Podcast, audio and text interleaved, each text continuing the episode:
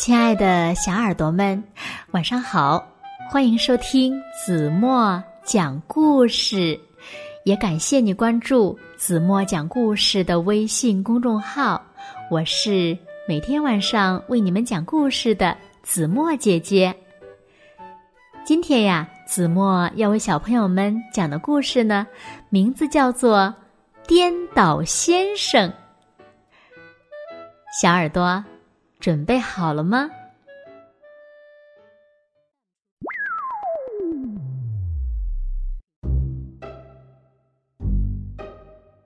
颠倒先生是一个有趣儿的家伙，他所有的一切呀，不是上下颠倒，就是里外颠倒，要么就是前后颠倒，总之啊，都是颠倒的。真是很特别呢。要想了解颠倒先生到底有多颠倒，就该去看看他的房子。首先呢，门是上下颠倒的，然后窗户上挂着的窗帘儿也是上下颠倒的。再看看那个烟囱。真是很特别呢。屋子里呢，也是一样的。你看看，颠倒先生放在壁炉上的钟表，上面的数字都是左右颠倒的。这是不是你见过的最颠倒的钟表呢？再来看看颠倒先生是怎么看书的。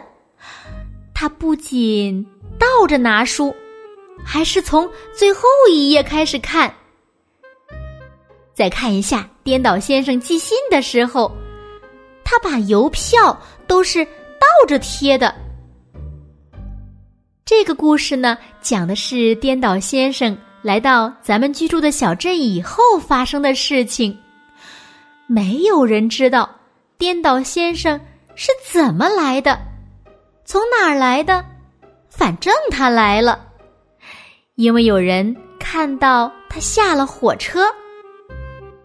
麻烦的是，他下车的方向颠倒了，他从火车的另一边下了车，结果呢，摔在了铁轨上。这一点儿也不奇怪，对吧？颠倒先生自己爬起来，想办法。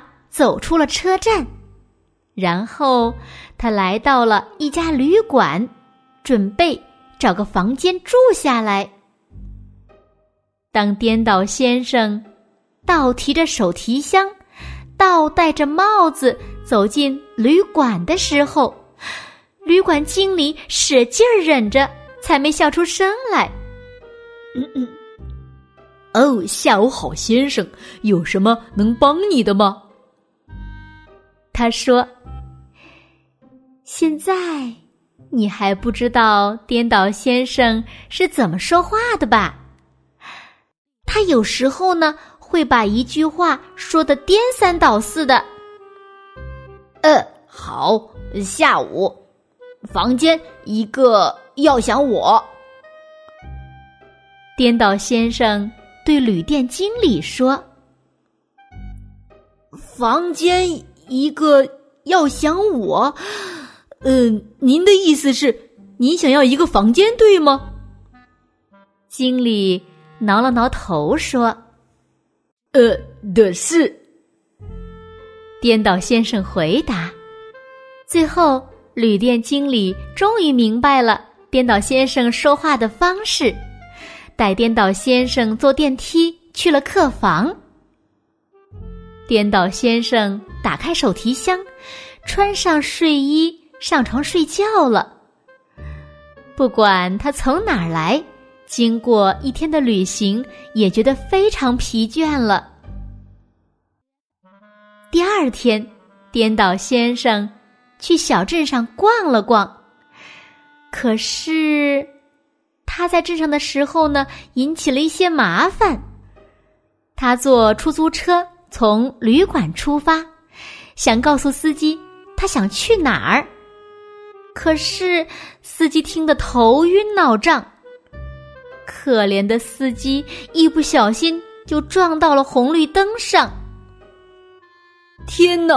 哦哦，抱歉，很我。颠倒先生说。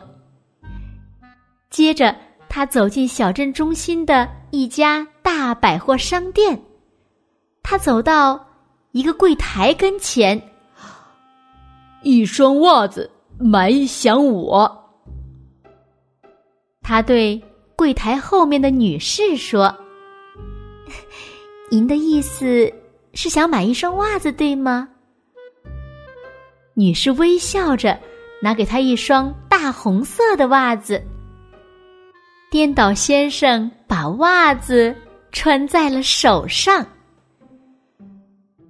因为他是颠倒先生，他想从往上走的自动扶梯上往下走。结果呢，所有要乘坐自动扶梯上楼的人都滚了下来，那真是人仰马翻的混乱场面呀！那一天，颠倒先生做了各种颠倒的事儿。他倒退着穿过马路，造成了交通大堵塞。他去图书馆，把所有的书倒着放回架子，这让每个人都非常头疼。接着，他去了艺术画廊，坚持把所有的画倒过来挂，好让他自己。能够好好的欣赏他们。幸好颠倒先生在镇上待了一天后就消失了，没有人知道他是怎么走的，去哪里了。但是他的确是走了，因为他不到镇上了，整个小镇一下子松了一口气。可是，镇上的人发现，虽然颠倒先生走了，可所有的事情还是颠倒的。卖报纸的人把“快来看”说成了“看来快”，电视新闻播音员把现在广播新闻说成了“新闻广播现在”。早上人们见面后。开始用“好早上”打招呼，又把“你好吗”说成了“妈好你”。所有人都颠三倒四的说话了。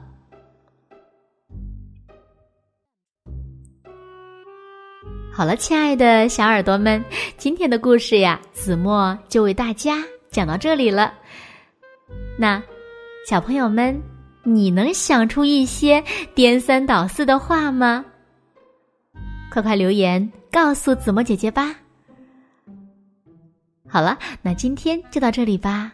明天晚上八点半，子墨依然会在这里用一个好听的故事等你回来哦。你一定会回来的，对吗？现在睡觉时间到了，你有没有？刷牙、洗脸、洗脚丫子，有没有钻进被窝呢？现在，请小朋友们轻轻的闭上眼睛，一起伴随着一首好听的歌曲，进入甜甜的梦乡吧。完了。